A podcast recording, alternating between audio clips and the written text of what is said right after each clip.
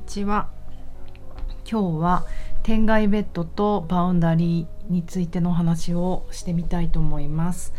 南青山で疲れすぎない体になるためのボディワークボディチューニングをやっている内田です。内田です。こんにちは。えっ、ー、とですね昨日お話をしたの一番初めに冒頭で天外ベッドとブレーキみたいなことを張り切って言ったんですけど思いっきり天外ベッドの話ができなかったので今日その話をしようと思います。そうあの皆さんこういうブログを書く時とかあのラジオでお話しする時とか、まあ、そうそれをする人はちょっと稀かもしれませんがそうねブログぐらいはみんな書いたりするのかな。そういう時ってどっから書きます？突然ですが。あこれまた天外ベッドいけないかもな。そうあのタイトルから書くんですよ。あのそうしないとやっぱゴールが見えない。ゴール分かってて文章を書けってことだと思うんですけれども私が編集者だった時にそれを教えてくれた人が上司でも何でもなく何でもない。お友達？でも編集者としてはもう全然キャリアがある年上の先輩というかね違う編集違う会社の違う編集者だったのでまあなんか性格そんな好きじゃなかったけどきっと仕事できるんだろうなって人だった。うんうん。人気のね雑誌あったりしてて。まあ考えてることが変わってる。でもその人にもう普通のことのように当たり前のように「え何それタイトルから書いてないの?」って言われて軽く軽別されてそっかそん私はねなんか適当にいつも最後にタイトルつけてたんですよでもそっかタイトルから書いた方が文章ってオチ見えるんだっていうのをあのあまりにもこう当たり前のことに言われたのよ言われたので最近はそうしてますと最近はまその後編集者時代とかブログは今もねあの文章タイトルから書いてる。だからこのお話をする時も基本的にねもうゴール見据えたゆえでお話をしてるんですがここ数日はあの話してて変わってきちゃうんですよね。まあでも普段と違うことしてみてもいいかなと思って昨日はそうしてしまいました。そして今日は天外ベッドのお話なんですけど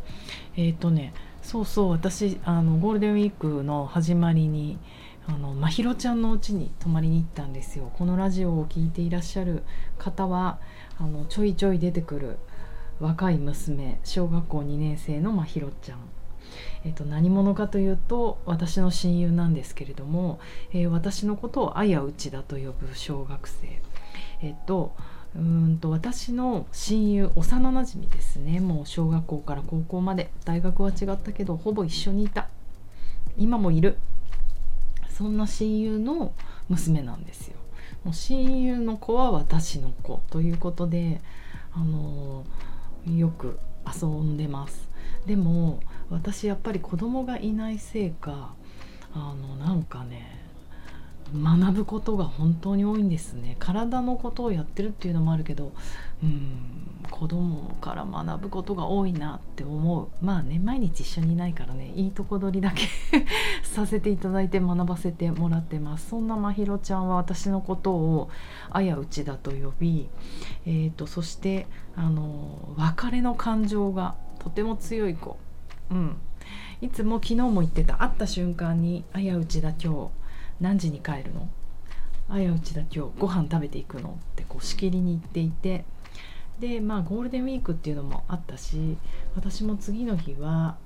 あの、まあ、そんなに忙しくない日だったのでもうこっそりちょっとパソコンとか仕事で必要なものオンラインレッスンだったから、まあ、持って軽くお泊まりする感じで行ったんですよね。でもやっぱちょっと荷物がでかいとバレるね。なんとなくこう、まひろちゃんこの間は落ち着いてて。でまんまと泊まらせていただくことになりもうほぼあの子供扱いなんですけどで、えーと、まひろちゃんは私と一緒に寝るつもりだった。可愛いですよね。すいません。私なんかでって感じですけど 一緒に寝るつもり。だけど私がまあ夜そんなねまひろちゃんの8時9時に眠れないじゃないですか。だからお母さんたちとだらだら喋ってお酒飲んで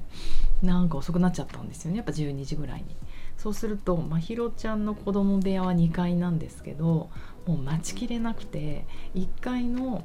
あのお父様とお母様の寝室で寝ちゃったんだよね。まひろちゃんがごめんねって感じで。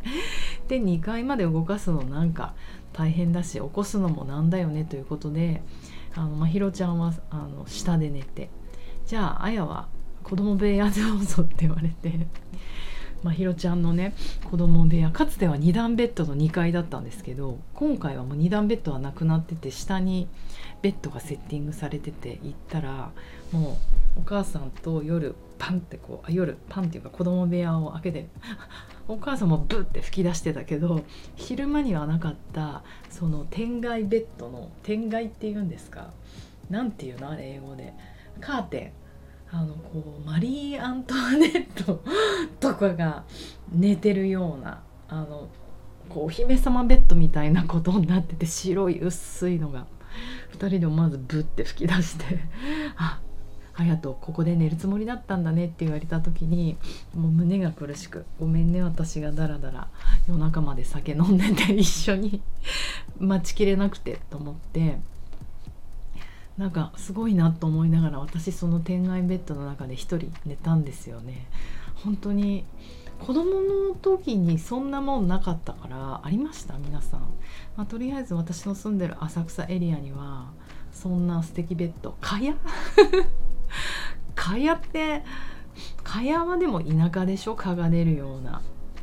一応浅草もダウンタウンだけど田舎ではないので蚊帳で寝てる人いなかったからなんかもうあとはバリとかタイのすごいとこ行った時に取材でとかそういうところで天外ベッドかかってたけど邪魔と思って私はそれをグーってこう上に持ち上げちゃうタイプだったのでうん、なんかあの白いこうチュールってやつですかバレエの衣装にあるようなチュールに囲まれてあので子供部屋ってやっぱりすごいじゃないですか。こう絵本絵本がいっぱい並んでたりとかサンリオ祭りだったりとかしてあなんかちょっと私トランスしちゃうかもって思いながら、まあ、電気を消して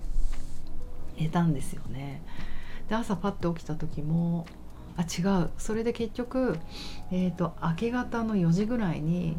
ガサガサって音がして「はいやっちゃん」っていう声がしてふわって見たらそのチュールの後ろ側にぼやっとあの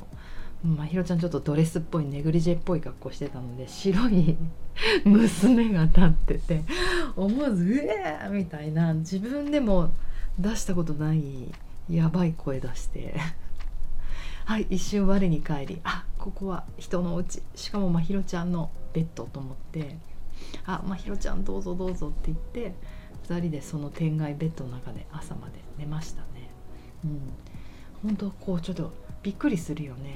トランスうん。そうだからまひろちゃんと遊ぶと本当にブレーキがかかるんですよね私の脳に。要は普段思い通りに行くことはいかないし あのいい意味でですよ。だってそうやって天外ベッドの中でそこに外にこうえお化けかもって思うようなハプニングって私のこのなんか普通の部屋に住んでたらないしやっぱり子供と一緒にいるとこう自分の常識をいちいち壊してくれるからすごい面白い。うん。で学びますね。自分がどれだけ常識にとらわれてうんなんか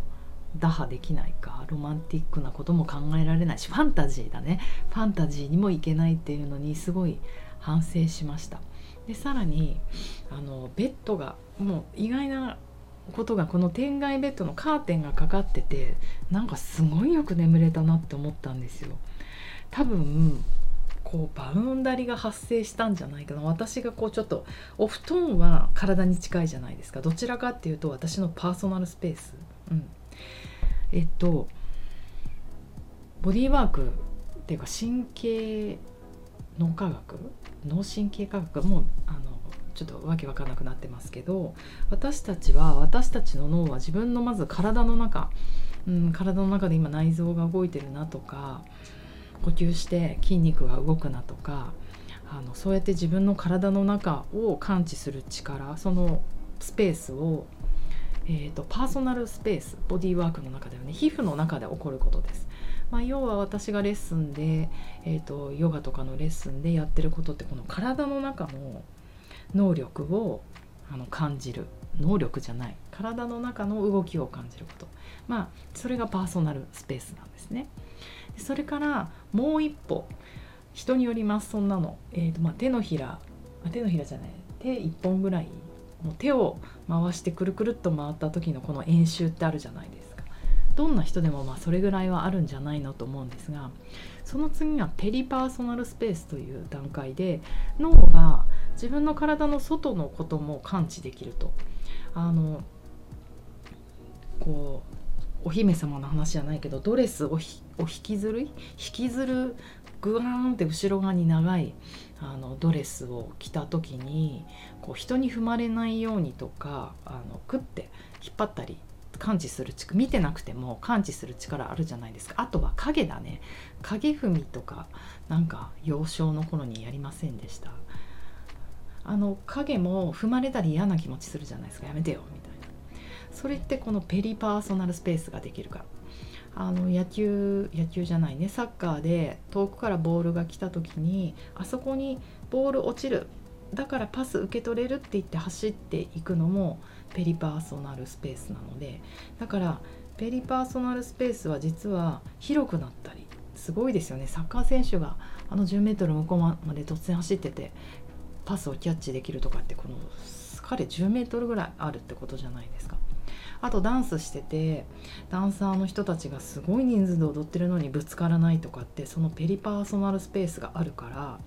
あの人とぶつからない、まあ、能力高いんですよ。スポーツ選手とかダンサーとかそういう空間把握能力があるんだよね。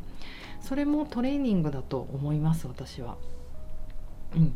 その peripersonal space っていうのがある。うんうん。これあの体の考え方だからあのボディのね。私はまあそのそこはしてたんですけど心理学というか Somatic Experiencing 心理学か。神経科学心理学を勉強するようになって心理学の中でもこのバウンダリっていう考え方があってそれは人と人との関係性上のバウンダリ要はバウンダリって境界線ってことなんですけどヘルシーな人間関係を続けるにあたってはこのバウンダリがちゃんと構築されてないと、うん、辛いことがいろいろ起こると、うん、面白いですよね。だからあの何？トラ私が勉強しているトラウマとかはもう全てはバウンダリの破壊によって起こる、うん、交通事故に遭うっていうのも自分の体にある日突然あの予期もせずとても大きなあの衝撃が起こるからバウンダリの破壊、うん、あと何？トラウマ。レイプされてしまうっていうのも自分の体の侵入ですよね。手術もやらなきゃいけないって頭では分かってる。でも本能としては嫌ですよね。お腹裂かれたりするの。っていう意味で侵入。あと依存症とかもそうかな。お酒もアルコール中毒っつうのも自分の体の中にやっぱりアルコールが入ってきてコントロールできなくなることじゃないですか。薬物とか。うんうん、というように話を広げていけますがやっぱりこの boundary っていうものがすごくヘルシーな人間関係や体の健康を保つのに大事なことなんだなと思うんですよ。うん、で、えーと、私のその Somatic Experiencing の先生がよく言うのは人とつながる時に joining join join は大事。でも merging はするなって言われる。ジョインっていうのはまあつながるとか。うん。カモンジョイナース。何これ？遊びに来なよとかもうあの来てくださいみたいなジョインするね。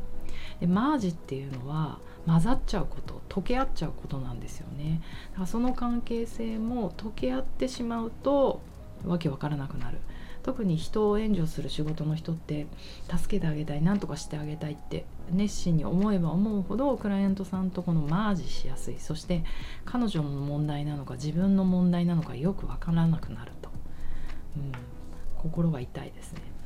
ということですごくこのバウンダリの問題って大事なんだなと思いました。でカーテンは何かっていうとそのカーテンが1枚あるだけで自分がちゃんと包まれる感覚があって